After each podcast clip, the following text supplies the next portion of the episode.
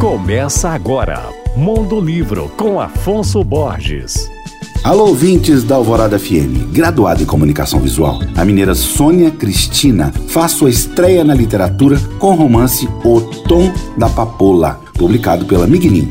O livro, que a autora dedica ao casal de cangaceiros Lampião e Maria Bonita, conta uma história ambientada na cidade fictícia de Cabra Grande, conhecida como a Cidade das Lendas. E é justamente fazendo uso da ficção que Sônia nos apresenta personagens excêntricos, como a mulher Genoveva, que vira serpente em noites de lua cheia, e lúcidos, como um jardineiro surdo e mudo que conversa com os olhos. A obra, formada por aproximadamente 100 páginas, conta com um projeto gráfico único e criativo Sônia Cristina, nascida em Barão de Cocais, trabalhou em várias instituições ligadas à área cultural, como a Fundação Clóvis Salgado e a Secretaria de Cultura de Minas Gerais. Ela escreve também contos e crônicas. Eu falei sobre o Tom da Papoula, primeiro livro da Sônia Cristina.